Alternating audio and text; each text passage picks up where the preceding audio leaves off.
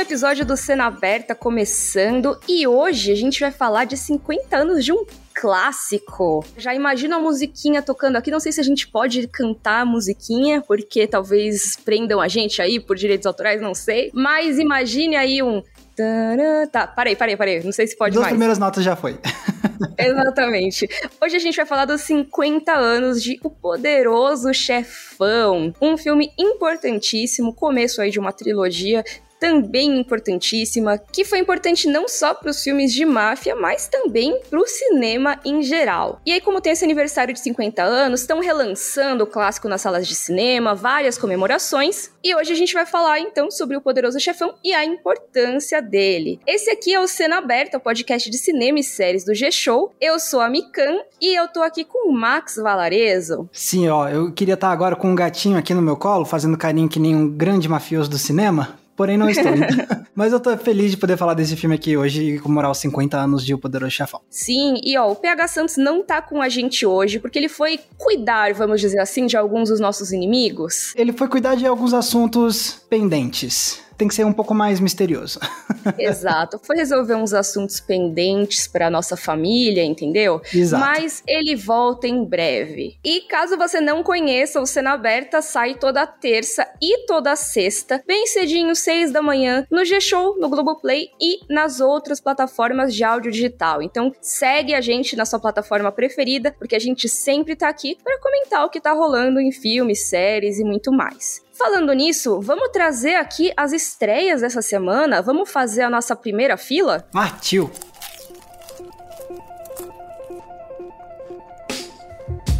Chegamos aqui na nossa primeira fila, vamos falar das principais estreias do cinema e do streaming. Começando pelo cinema, a gente tem as estreias aí de quinta-feira, dia 24. Primeiro, né, o Poderoso Chefão, como a gente falou, tem esse relançamento pelos 50 anos da estreia do filme. Tem também Coração de Fogo, uma animação canadense. Max, o que você pode me contar sobre ela? É uma animação que conta a história de uma garota que mora em Nova York no início do século XX e o sonho dela é ser bombeira, que nem o pai Hum. dela. Só que nessa época não era comum ter mulheres no corpo de bombeiros e tudo mais, e aí um dia vai acontecer uma emergência que talvez dê uma oportunidade para essa garota realizar o sonho dela de ser bombeira. Então tá aí, Coração de Fogo, essa animação canadense. E tem uma outra estreia que eu acho que vai agradar os cinéfilos, ou pelo menos vai interessar o pessoal. Nossa, é esse uma- aí é né? cinéfilo tatuado sim na cara. Nossa, exatamente. O filme pros cinéfilos dessa semana, provavelmente, que é A Ilha de Bergman. Por que, que a gente tá falando disso, né? Porque esse é um filme que vai falar de cineastas que vão pro lugar onde viveu e morreu o Ingmar Bergman. É um filme sobre diretores que vão estudar um diretor. Exatamente. é um drama, né, que conta essa história. É um casal de cineastas, mais especificamente, que eles vão para a ilha de Faro, que é onde viveu e morreu o Ingmar Bergman, o grande cineasta sueco. Aí lá, cada um desses dois cineastas vão procurar por inspiração artística para fazer seus próprios filmes. Então, essa é a nossa cota cinéfila da semana, é isso, Max? Eu diria que tudo aqui é coisa de cinéfilo, mas esse aí é tipo de cinéfilo com força.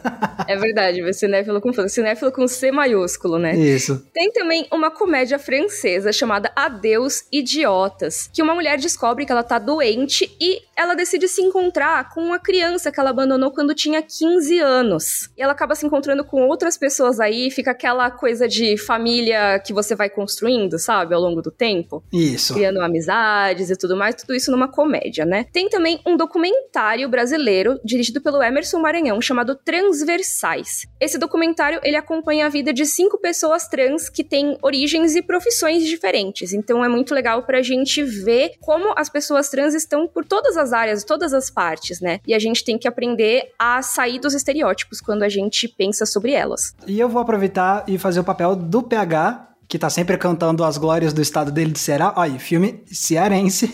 Teve a sua estreia no Festival Cine Ceará, que aconteceu no ano passado. E agora tá chegando aí no circuito nacional. Então pode marcar no bingo do Cena Aberta menção ao Ceará. Exatamente.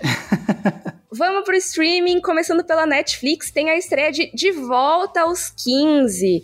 Essa é uma série que eu tô bastante interessada em assistir, porque ela é uma adaptação do livro da Bruna Vieira, né? Ah, eu não tava sabendo disso. Pois é, então. O livro dela acabou virando essa série, que é estrelada pela Maísa Silva e pela Camila Queiroz, que é basicamente um De Repente 30 ao contrário, né? Então você tem essa personagem, que é a Anitta, que ela descobre um jeito de voltar a ter 15 anos. E aí tem toda essa coisa de, ah, será que ela vai conseguir mudar, né, como ela tá no presente? Adorei a definição de que é um De Repente 30 só que inverso. Realmente eu não tinha parado pra pensar por esses termos. É a mesmíssima né? coisa. Não faz sentido?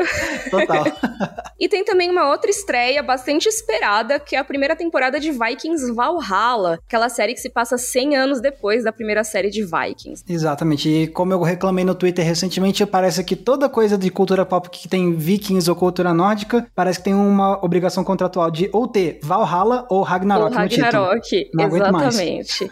não, por favor, gente, vamos pensar em outros nomes aí. Sim, mas isso não é um julgamento da série, até porque a série nova Vikings Valhalla eu ainda nem assisti, então. É, também ainda não vi, então, por favor, não estamos falando mal dela especificamente, sim, dos nomes repetitivos, né? Isso. Nos filmes a gente tem a comédia Madeia, o Retorno, estrelada pelo Tyler Perry. Pois é, Madeia é a personagem mais famosa do Tyler Perry. Eu já perdi a conta de quantos filmes o Tyler Perry fez da Madeia. E, bom, tá aí de volta, né? Interpretando essa senhora. E dessa vez a Madeia, ela não está com muita paciência pro drama familiar que tá acontecendo por conta da festa de formatura do bisneto dela. Então tá aí a nova comédia do Tyler Perry de Madeia, O Retorno. Cara, essa é a vovozona? Não, nada a ver, né? Não, mas assim, é, é basicamente o mesmo conceito.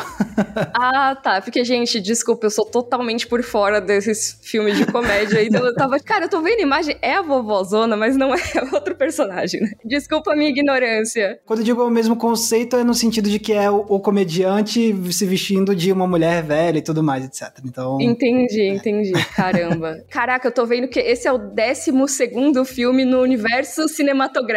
Eu tô Madeira. dizendo. E é engraçado que é Madeira o Retorno. Geralmente o Retorno é o segundo filme da franquia. Não, eles colocaram o Retorno no décimo segundo. Caraca. Eu achei isso maravilhoso. Gente, é, um, é todo um, um, universo cinematográfico que eu não fazia ideia. Sim, não, é uma penca de filmes. Eu achei muito bom. Assim, ah, vocês achavam que não ia ter um 12 retorno? Vamos colocar aqui, Madeira o Retorno. muito bom. Ó, saindo da Netflix, vamos pro Prime Video, que tem Operação Maré Negra. É uma produção espanhola, mas que tem brasileiros no elenco, é isso mesmo, Max? Exatamente, a gente tem os brasileiros Bruno Galhaço e o Leandro Firmino, que ficou famoso por causa de Cidade de Deus. Eu não sei exatamente o que fazem os personagens dele na trama, mas é uma série que relata um caso real que aconteceu em 2019 e é sobre a caçada a uma operação de tráfico de drogas que usava um submarino artesanal. Então, pelo trailer, eu sei que o Bruno Galhaço é talvez a pessoa que arranja esse submarino artesanal para os traficantes. Olha aí, Bruno Galhaço, que coisa, aquelas.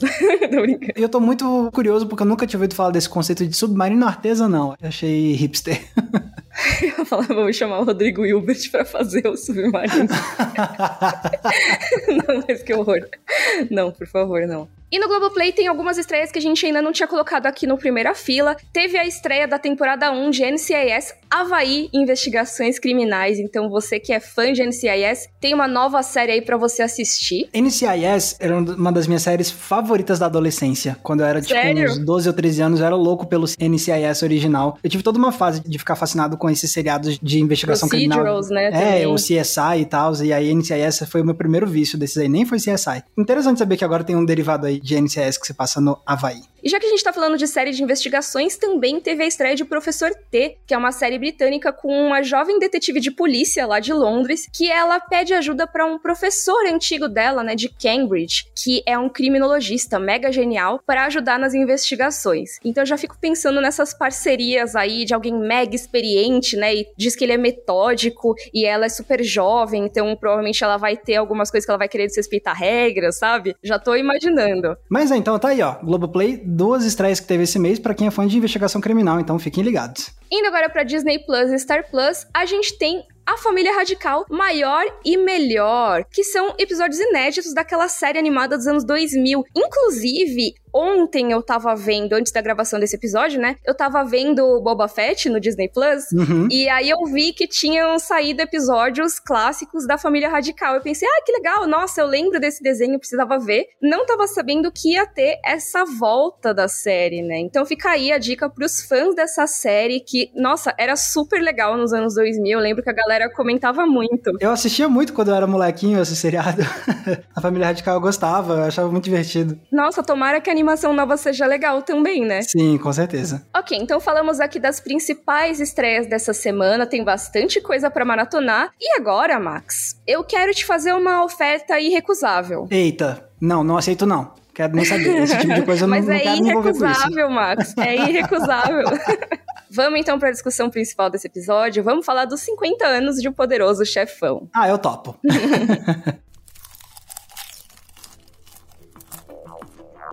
pois é, minha gente, 50 anos da estreia de O Poderoso Chefão. Pra ser sincera, não é que são 50 anos exatos agora, né? O filme realmente ele estreou em 14 de março de 1972, então ainda falta um pouquinho para ser os exatos 50 anos, mas como tá tendo esse relançamento do filme nas salas de cinema essa semana para comemorar, a gente achou que esse era o momento mais bacana mesmo de trazer esse assunto. Isso aí até, olha só, marca na sua agenda, hoje é do aniversário mesmo, e você recompartilha esse podcast na data. Olha só que Muito ótimo, bom, é adorei. mesmo?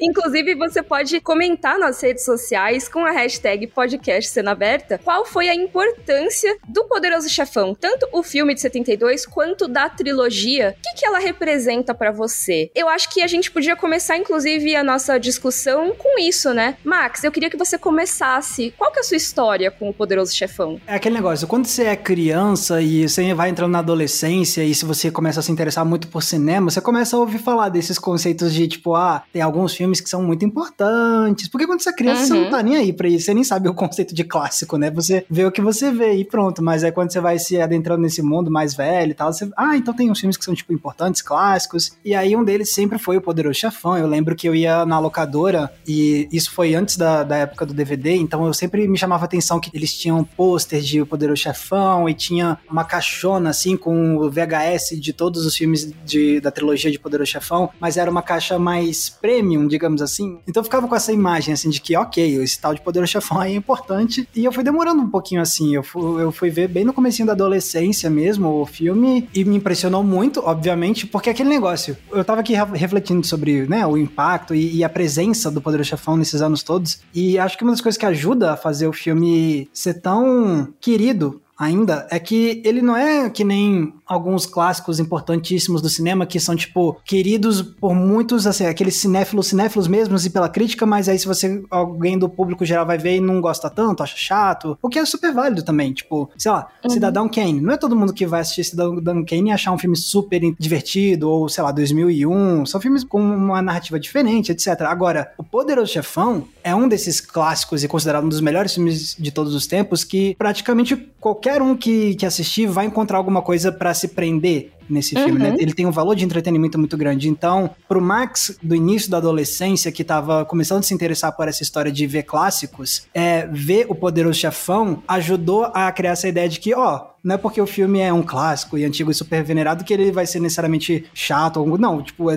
muito pelo contrário, o Poderoso Chefão mostrou que muitos desses clássicos podiam ter um valor de entretenimento muito grande. Então, acho que foi uma excelente porta de entrada para começar a despertar essa minha curiosidade para ver os outros clássicos e aí expandir meus horizontes. E você, Mika?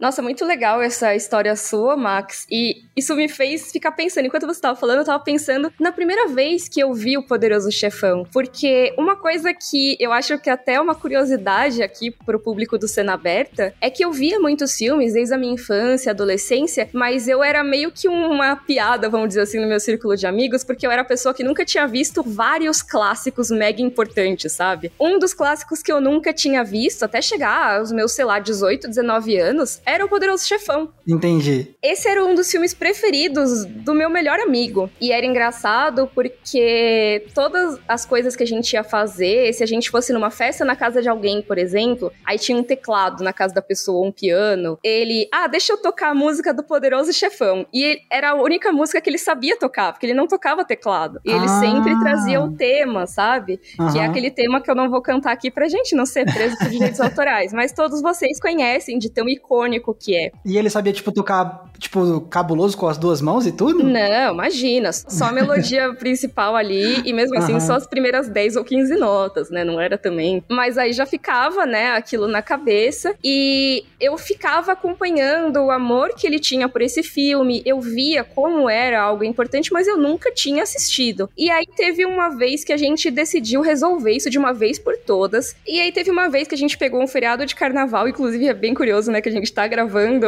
isso bem numa época de carnaval, assim, pré-carnaval, né? E a gente organizou uma maratona Poderoso Chefão. Então a gente jantou e deu play no primeiro filme, viu a trilogia toda emendada. Nossa senhora, um atrás do outro, assim, numa tacada só. É, a gente parava, sei lá, 10 minutos uhum. e já começava o outro. Eu sei que a gente encerrou a tempo de ver o desfile da Beija-Flor, que era tipo, ah. quando o dia já tava raiando, assim, sabe? Então foi um dia muito legal. Foi uma coisa que me marcou para sempre. Então toda vez que eu revejo o Poderoso Chefão, principalmente o primeiro e o segundo, né? Eu acabo lembrando muito bem desse dia e de como é uma coisa muito legal, sabe? É, um, é uma conexão muito legal com um amigo. Por isso é um filme que me marca muito, mas também porque foi uma experiência cinematográfica muito incrível, né? Desde ver o que que é o tal Vito Corleone, o que que é o Don Corleone que todo mundo fala, ver os memes que naquela época a gente já falava de meme, mas não era que nem hoje em dia que é tão conhecido assim, mas já existiam memes do Poderoso Chefão muito antes da gente falar de memes na internet, né? Leave the gun, take the cannoli. Isso já existe desde sempre, sabe? Esse filme tá com 50 anos anos e faz pelo menos uns 40 e poucos que tem esses memes, antes Sim. da palavra meme existir, né?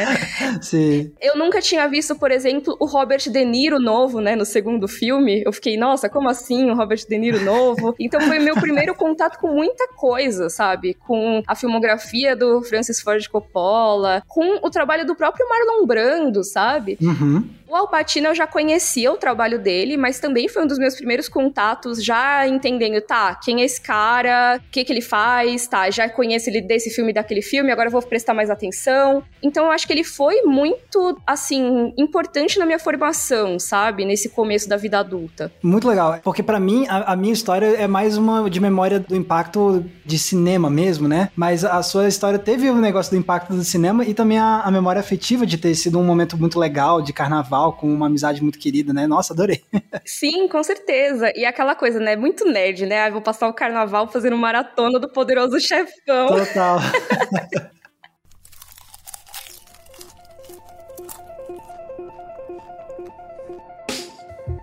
Mas é, tem umas coisas assim que você falou que eu, que eu queria comentar. Uma delas é sobre o tema musical, né? E é mais uma curiosidade do que qualquer outra coisa, é que é um dos legados, né, do filme, já que a gente tá falando aqui sobre o legado do Poderoso Chefão. Esse tema, ele tem a parte do legado de se tornar uma, um dos temas musicais mais famosos da história. É um tema que ajudou a, a fazer o trabalho do Nino Rota, que é o compositor, ficar mais conhecido ainda nos Estados Unidos, porque ele já fazia muita coisa com o Fellini antes. Uhum. Mas, assim, uma coisa que, uma curiosidade que eu acho muito doida é que esse tema do Poderoso Chefão não foi composto pro Poderoso Chefão. Uhum. O Nino Rota compôs essa música, na verdade, para um filme mais cômico lá dos anos, acho que 60, que é o Fortunella. É a mesma melodia, exatamente a mesma melodia, só que com um ritmo mais de fanfarra, um negócio quase carnavalesco. Olha aí, a gente tá falando de carnaval.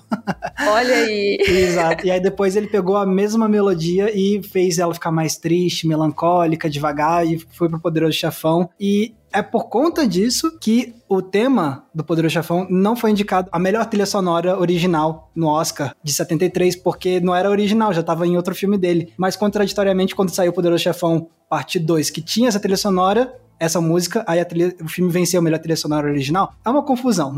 Gente, que loucura. É uma loucura, mas enfim, é, é, é de fato um, um, tema musical super importante e que ficou tão associado, né, à, à, Itália, assim, tipo, deu conhecer gente que falou que foi pra Itália e foi comer num restaurante e tocaram lá, assim, tipo. Nossa. É, o que é uma coisa que eu esperaria que não normalmente aconteceria, né? Tipo, eu imagino isso, sei lá, tipo, um restaurante italiano em São Paulo, que quer para, olha só como a gente é italiano, a gente vai colocar a música do Poderoso Chefão, mas enfim. Sim, total. Aliás, eu acho que já que você comentou sobre a trilha sonora não ser original, acho que uma coisa que é legal de dizer é que no Oscar, né, o Poderoso Chefão ganhou como melhor roteiro adaptado. E isso eu acho importante de citar, porque muita gente sabe, óbvio, mas é sempre bom dizer que o Poderoso Chefão é uma adaptação de livro. Exatamente, muito bem lembrado. Existe esse livro do Mário Puzo, que inclusive ele trabalhou no roteiro pro filme, né? Exatamente, ele e o Coppola são co-roteiristas. Isso é muito legal, porque é uma adaptação, mas é uma adaptação que teve a participação direta do autor do romance original, né? Que Exato. já era um best-seller. E eu acho que isso encaixa muito bem com o que você estava falando, Max,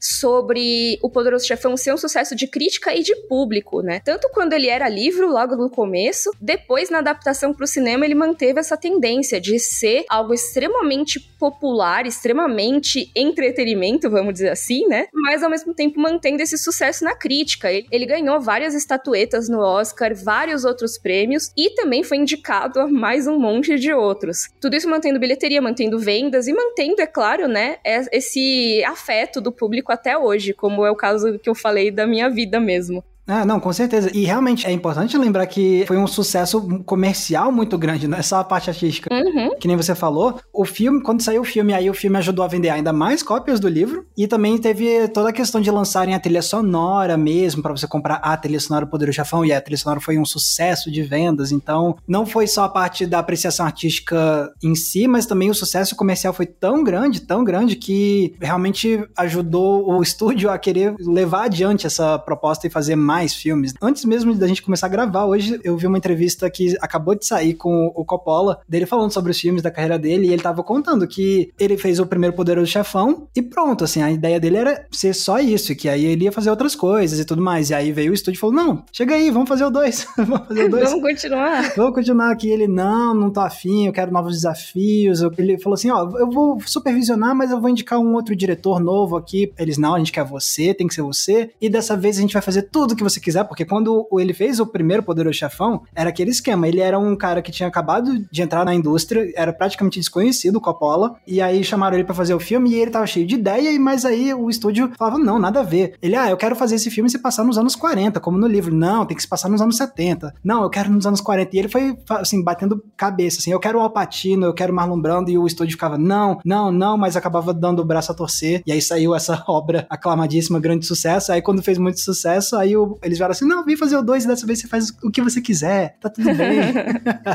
a gente dá carta branca pra fazer o que você quiser, né? Exatamente. E até no 3 foi meio complicado essa parte. É, não, com certeza. Então, e assim, é uma das coisas que eu acho que, já que a gente tá falando aqui sobre legado do filme e tudo mais, esse sucesso comercial do Poderoso Chefão foi crucial também para a história do cinema, porque o que, que acontece? Você tinha a era clássica de Hollywood, onde quem mandava era sempre os estúdios, estúdios, estúdios, e depois veio a tal da nova Hollywood, que foi quando, lá nos anos 60, a partir dos anos 60, os estúdios começaram a dar mais liberdade criativa para certos diretores. E isso começou nos anos, no final dos anos 60 e explodiu nos anos 70. E aí vem o Poderoso Chefão no iníciozinho dos anos 70 e faz esse sucesso estrondoso com um diretor que era desconhecido, mas que bateu muito pé para ser a visão dele. E aí eles viram que, putz, compensou financeiramente pra gente dar tanta liberdade assim, que isso acabou sendo um incentivo para que outros estúdios pudessem dar mais liberdade para os diretores terem mais controle criativo sobre o produto final. Então, o o sucesso comercial do Poderoso Chefão acabou sendo meio que diretamente responsável também pra gente ter vários dos outros clássicos da nova Hollywood que vieram depois dele, desde os filmes do Scorsese aos filmes do Spielberg, entre vários outros. Sim, total. Eu acho que foi essencial para isso. E a história do desenvolvimento, né,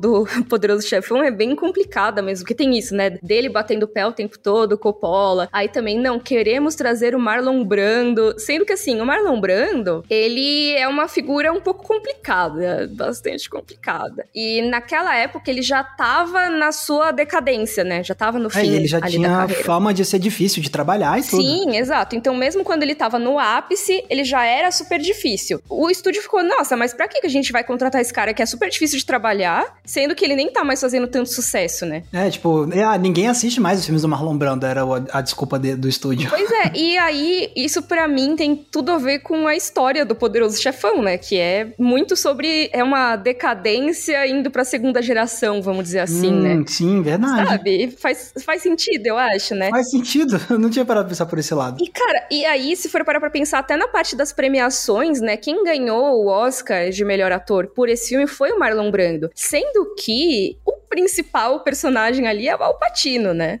Ah, assim, ele é o protagonista e ele foi indicado a melhor ator coadjuvante. É. Mas é, é, é bem interessante como esse filme ele é uma transição geracional, né? Você tem aí a beleza. O Alpatino agora ele vai ter essa ascensão dele, né? Ele vai se solidificar como esse cara que até hoje você olha para ele e pensa, ah, beleza, ele é o cara que vai fazer o filme de gangster. É total isso. Eu não tinha parado de pensar muito sobre como essa meio que passar o bastão em termos de atuação também é o meio que ajuda a refletir o que tá no filme, né? Esse da, da mudar a geração. Porque, de fato, assim, o, o Brando já tava nessa fase final da carreira dele e aí deu uma revitalizada muito grande na exposição dele, né? E tanto que ele foi premiado com Oscar e tudo mais. Ao mesmo tempo que eles, o estúdio falava, não, Marlon Brando? Não, ninguém mais tá vendo os filmes desse cara. Aí chegou o Coppola e falou, ah, eu também quero esse Alpatino aqui. Alpatino? Ninguém sabe quem é esse cara, não. Nada a ver chamar isso.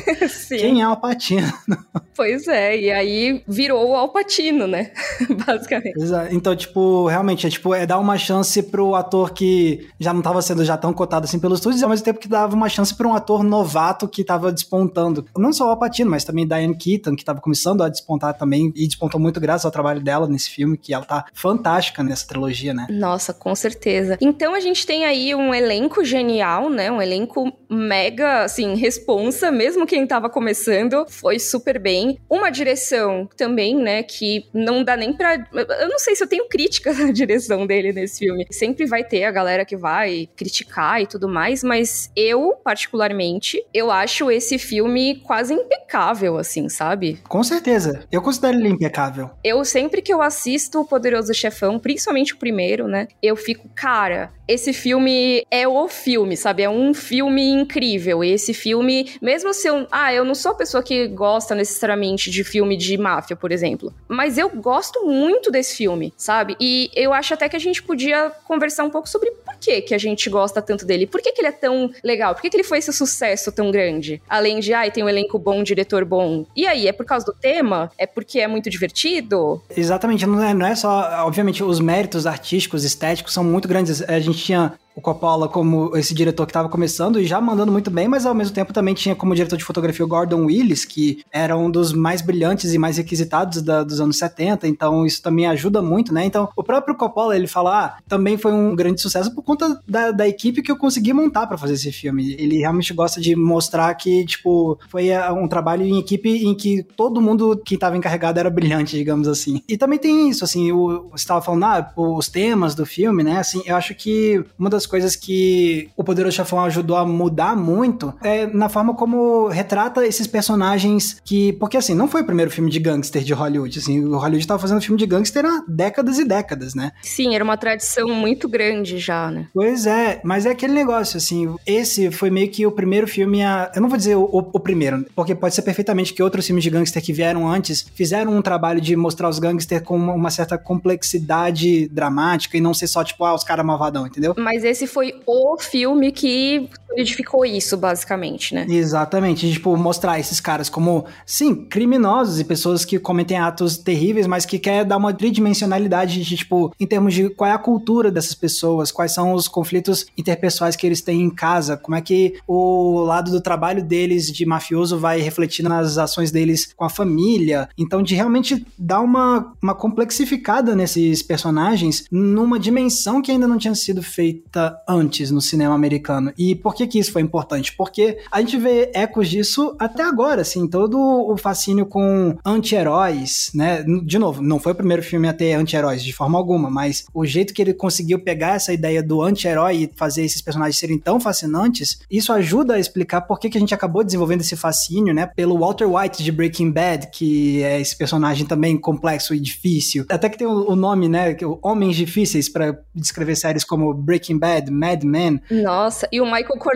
é tipo o avô deles, assim. Exato, exato. Então, o sucesso e a qualidade como eles trouxeram essa representação dramática complexa de personagens moralmente questionáveis e tudo mais, foi tão bem feito que acabou influenciando incontáveis obras que vieram depois.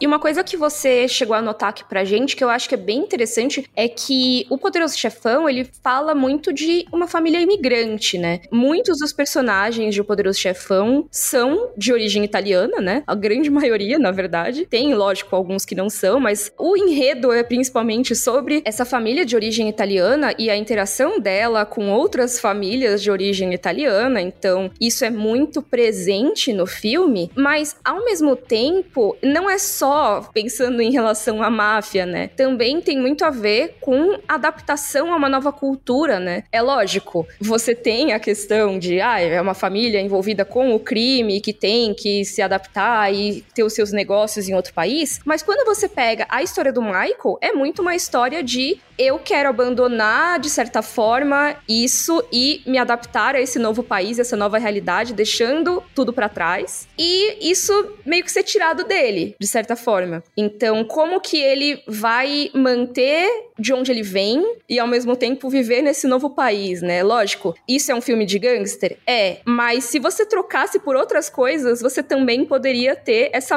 mesma estrutura, praticamente. Não, com certeza. E o próprio filme, ele pega um pouco disso, porque ele, por mais que ele se foque nos mafiosos, né, você vê como as ações dos mafiosos afetam as pessoas da comunidade italo-americana desse filme que não estão envolvidos com a máfia, né? Tipo, e como afeta negativamente e tudo mais. E, e você vê a retratação também das partes que são, tipo, as partes, digamos assim, felizes dessas pessoas, tipo, o casamento que abre o primeiro filme, né? Você vê, tipo, como é que são essas pessoas. O Coppola, ele fala: olha, eu cresci numa família de italo-americanos, eu não cresci com nenhum contato com gente da máfia, nunca vi isso na minha vida, mas eu cresci numa família italo-americana, então quando a gente vai fazer esse filme do Poderoso Chefão, que tem uma cena de abertura num casamento, e aí você tem, tipo, as pessoas enrolando o sanduíche no papel alumínio e jogando pros convidados, e isso era uma coisa que eu cresci vendo nos casamentos da minha família, então vem muito dessa sinceridade, tipo, inclusive foi um dos motivos que se interessaram pro Coppola ser diretor do filme, é porque eles sabiam que tanto ele quanto o Mário Puzo, eles tinham essa experiência de crescer com a cultura da imigração italiana, então, porque aquele negócio, antes do Poderoso Chefão, você tinha os gangsters e os mafiosos italianos nos filmes, mas nem sempre esses filmes eram feitos por pessoas que cresceram nessa cultura italo-americana, então eles puderam trazer outros tons de cores para a representação dessas culturas de imigrantes de que vieram da, da Itália. É, essa coisa que é mais sutil, necessariamente, menos caricatural, né? Que muitas vezes só quem é muito sensível a respeito do tema e pesquisa muito, ou quem tem essa vivência da comunidade mesmo, que consegue retratar de um jeito que não fica caricato, né? Então, realmente foi, foi o caminho muito bom, né? Eles pegarem e trazerem da comunidade de imigrantes italianos nos Estados Unidos e colocar muita gente para fazer esse filme, né? Não, com certeza. E aí tem um negócio, assim, então a gente tá falando muito dessa questão do, da máfia, né? E da cultura italiana nos Estados Unidos. É muito doido a gente parar pra ver a forma como o Poderoso Chefão impactou também no gênero de filmes de gangsters mesmo. Eu tava olhando aqui, fazendo uma pesquisa, eu vi que o Instituto Itálico dos Estados Unidos, ele publicou em 2015 um estudo que eles fizeram. Eles pegaram filmes americanos feitos entre 1914 e 2014, ou seja, 100 anos de filme. Hum. E aí eles foram pegando os filmes que tinham representação de americanos descendentes de italianos, né? Italo-americanos. Uhum. Aí eles verificaram que nesses 100 anos de cinema foram lançados 528 filmes que falavam de italo-americanos como mafiosos. Desses 528, 430 foram lançados depois do Poderoso Chefão. Socorro! Ou seja, nos 60 anos antes do lançamento do Poderoso Chefão, só tinham sido feitos 98 filmes sobre italianos mafiosos nos Estados Unidos. Os outros 430 vieram nos 40 anos seguintes depois do Poderoso Chefão. Ou seja, né, criou uma tendência aí que não necessariamente é muito boa. É, exato, assim. Então você teve, tipo, todos esses. Obviamente, vai ter um monte de filme que vai vir depois do Poderoso Chefão que, ah, vamos fazer filme aqui de mafioso também, italianos aqui. E aí vai, obviamente, surgir muita coisa ruim, mas assim, é também daí que vem filmes como. Pô, já que falaram assim, olha, esse filme aqui tá falando sobre mafiosos italianos e tá fazendo muito sucesso, então ajudou, por exemplo, a deixarem um Scorsese da vida lá no ano seguinte, 73, lançar um Caminhos Perigosos, que também falava disso. E aí ajuda a solidificar a carreira do Scorsese, que é outro grande diretor, né? Ó, o bingo do Cena Aberta aí, o Max citando Scorsese também. Exatamente. é, e depois os bons companheiros, né, por exemplo. O caminho, lógico, já existiam, que nem o Max falou, já existiam filmes de gangsters, não foi o primeiro. Mas ajudou a solidificar tanto esse tipo de filme que abriu espaço para outros filmes tão importantes quanto trilharem esse caminho também, né? E depois indo até pra televisão, né? Com A Família Soprano, que é um dos melhores seriados de todos os tempos, sou super fã e que a influência é muito, muito grande em, em A Família Soprano, que a influência de O Poderoso Chefão. Nossa, com certeza. É assim, é aquela influência óbvia, né, que existe no negócio.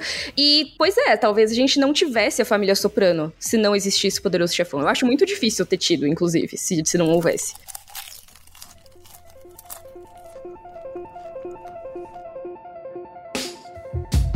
Como você comentou, Max, o Coppola, ele era relativamente novato quando houve esse sucesso aí do primeiro filme do Poderoso Chefão. Mas depois ele acabou se tornando um dos diretores mais reconhecidos de Hollywood, né? Da nova Hollywood, principalmente, vai? Então você tem aí um monte de obras dele que rolaram depois do Poderoso Chefão. Algumas melhores, outras piores, mas eu acho que ninguém nega a importância do Coppola. Não, com certeza, assim, só, se você pegar a fase dele nos anos 70, que é impressionante, tanto com os dois filmes de Poderoso Chefão, mas também se você pegar entre o primeiro e o segundo Poderoso Chefão, quando ele lançou A Conversação com o Gene Hackman, que é um filmaço, assim, que acho que... E Apocalipse mais... Também, e né? Apocalipse Now no final dos anos 70, que é outra obra-prima. Então, só de pensar que o Poderoso Chefão abriu portas pra gente também ter o Coppola podendo fazer esses outros filmes que marcaram a história do cinema, é, já é outro legado gigante, né? Sim, com certeza. Ele é um dos diretores mais importantes que a gente tem aí desse final do século XX, né? Ainda é muito relevante hoje em dia. De novo, né? Tudo isso começou lá nessa época. Então acho que isso é mais um dos legados do Poderoso Chefão, dentre os muitos, né? Legado do Poderoso Chefão, nossa, tipo, é tanta coisa que a gente poderia passar, tipo, semanas, assim, conversando, mas, assim, é realmente, acho que o principal mesmo a gente já conseguiu falar bastante aqui de, do impacto, tanto para os tipos de histórias que são contadas no cinema, para o gênero dos filmes de crime, o impacto que isso teve na indústria de Hollywood, então, realmente é quase incomensurável. Com certeza. Então, gente, agora que tá completando 50 anos, caso você não tenha visto o Poderoso Chefão, por favor, se faça esse favor e veja. Nem que seja só o primeiro filme, mas você vai querer ver as continuações. Não é possível você não querer ver. Porque, assim como um best-seller, que é o caso do livro que inspirou, ele é daquele que faz você ter vontade de virar para ler o que acontece na próxima página. Com certeza. Então, com certeza você vai querer saber o que acontece depois na história dos Corleone. Dito isso, pra gente não ficar aqui 300 anos falando sobre Poderoso Chefão, eu queria pedir para vocês comentarem nas redes sociais o que, que vocês acham desses temas que a gente discutiu, qual que é o principal legado dessa obra para a cultura pop, para o cinema, para séries e tudo mais. Comenta com a hashtag podcast Cena Aberta e pode marcar a gente, que a gente lê tudo que vocês postam, a gente fica lá o dia inteiro lendo, né, Max? Uhum, sim, é muito bom. e agora, vamos pro nosso balcão da locadora?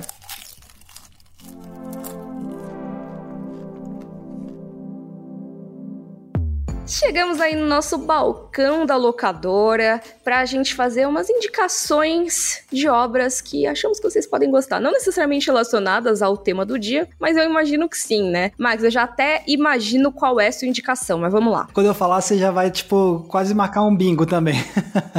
mas é, a minha indicação, para mim, não tem como eu recomendar outra coisa nesse episódio que não seja A Família Soprano.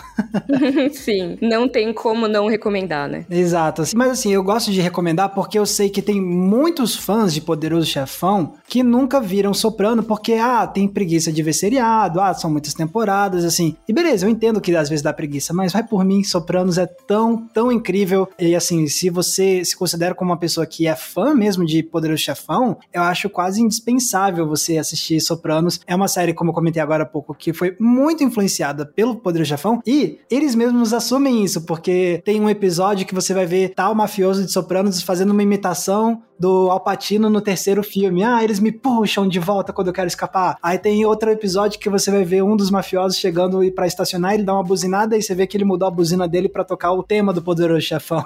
Então, tem episódio que eles fazem um cineclube para ver, na verdade são as esposas dos mafiosos, elas fazem um cineclube e aí elas assistem o Poderoso Chefão e comentam o Poderoso Chefão. Então é algo que a série traz para os próprios diálogos, para a própria história, para assumir como o Poderoso Chefão foi uma grande influência pro seriado em si e como esses personagens personagens admiram o Poderoso Chefão como uma obra de arte, como um filme que representa muito a realidade desses mafiosos. É, é muito, muito incrível. A minha indicação, pois é, ela é um pouquinho diferente, porque é um anime. Ok, eu sempre gosto quando é anime. E assim, é um anime que ele, na verdade, é adaptação de uma light novel, e hoje em dia tem muitas adaptações de light novel, mas esse é um pouquinho mais antigo, que se chama Bacano. Ele é, como eu falei, né, adaptação de light novels da mesma galera que fez Durarará, se eu não me engano que é também um anime que eu gosto muito. Mas vamos lá, qual é a de Bacano? É um anime de 2007 que fala sobre a descoberta da vida eterna, basicamente. Só que a história que se passa no anime, né? Porque se for pensar, tem um monte de outras coisas rolando aí nas light novels, como eu falei, tem videogame, tem mangá, tem mais um monte de coisa. Mas no anime, você tem ali muito se passando ali nos anos 30 em Nova York e tem um certo envolvimento com famílias da máfia, tem aquela coisa da camorra e tudo mais, se envolvendo. Eles também estão afim de ver qual é dessa da, do Elixir da Imortalidade. Tem vários tropos muito comuns aí de histórias de gangsters, por exemplo, aquilo de você fazer a pessoa dormir com os peixes. Só que quando você lida com imortalidade, isso é um pouco mais complicado. Então é bastante interessante ver como esse elemento mais de fantasia, ficção científica, se mistura com o elemento gangsters, máfia e como que os outros personagens que não tem nada a ver com isso vão lidar. Nossa, adorei o conceito.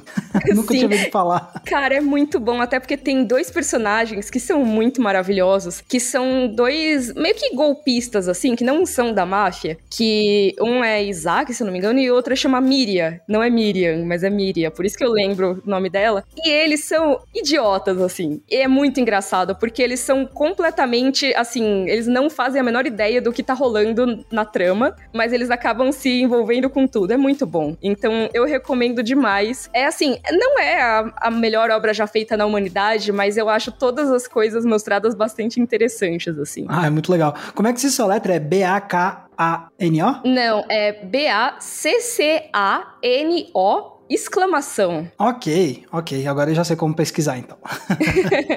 Vejam e depois me contem o que, que vocês acharam, se eu tô louca de recomendar, porque também faz muito tempo que eu assisti. Mas sempre que eu penso em máfia, além de pensar, é óbvio, né, no Poderoso Chefão e nos filmes clássicos e em Sopranos, a minha primeira lembrança é esse anime aleatório. E aí, eu acho que tá na hora da gente ir lá pegar umas laranjas, Max. Vamos lá. Não, laranja é péssimo sinal. Laranja é mau sinal, viu, nesses filmes. Vamos pois pegar um é. canole. vamos pegar um canole, então. Porque eu ia falar, vai encerrar o podcast agora, mas então vamos encerrar pegando um canole, que aí é uma continuação, né? Ou a gente pode tocar o sinalzinho para chamar o garçom no, no restaurante também, né? E aí encerra de vez, né? Faz o e aí acabou e ninguém sabe o que vai acontecer com a gente. Não, mas ó, esse episódio aqui vai acabar, mas você pode continuar a ver as nossas aventuras gangsters do Cena Aberta toda terça e toda sexta no G-Show, no Globoplay e em todas as outras plataformas de áudio. E onde que as pessoas veem as suas movimentações mafiosas, Max Valarezo? Em nenhum lugar, porque eu sou discreto demais com as minhas movimentações mafiosas. bom. Agora, caso vocês queiram ver os meus vídeos, aí é muito mais fácil. Vocês podem ir lá no YouTube e procurar o canal Entre Planos, tudo junto, e nas redes redes sociais, vocês me encontram tanto no Twitter quanto no Instagram com a mesma arroba, que é Max Valarezo, com um Z somente. E você, Mikan, com três N's no final, por onde andam as suas trambiqueiras de mafiosa? Olha, nenhuma trambica aqui, eu sou completamente legalizada, entendeu? Uhum. É isso, ninguém vai provar nada, entendeu? A minha família é toda honesta, entendeu? Não, mas ó, agora falando sério, vocês podem me seguir ali no YouTube, no canal Mikan com três N's no final, que também é o mesmo nome do meu Twitter. Lá no Instagram você me encontra como underline Miriam Castro. E lá falo de filmes, séries e tudo mais. A gente também sempre tá falando de filmes e séries aqui no Cena Aberta. Então, se você ainda não seguiu a gente nas plataformas, por favor, faça isso. Exatamente. E já que PH não tá aqui para falar das redes sociais dele, eu faço isso por ele. Vocês podem encontrar o PH Santos pesquisando PH Santos, tanto no Twitter, quanto no TikTok, quanto no Instagram, quanto no YouTube. Pois é, ele tem uns padrões ali. Todo mundo consegue achar ele muito fácil. O que não é muito bom para uma história de gangsters, tá, PH? Exatamente. Abre esse olho, PH. Tem que ficar um pouco mais difícil de ser encontrado, você. Pois é. Então a gente se vê no próximo episódio. Um beijo, pessoal. Tchau, gente. Tchau, tchau.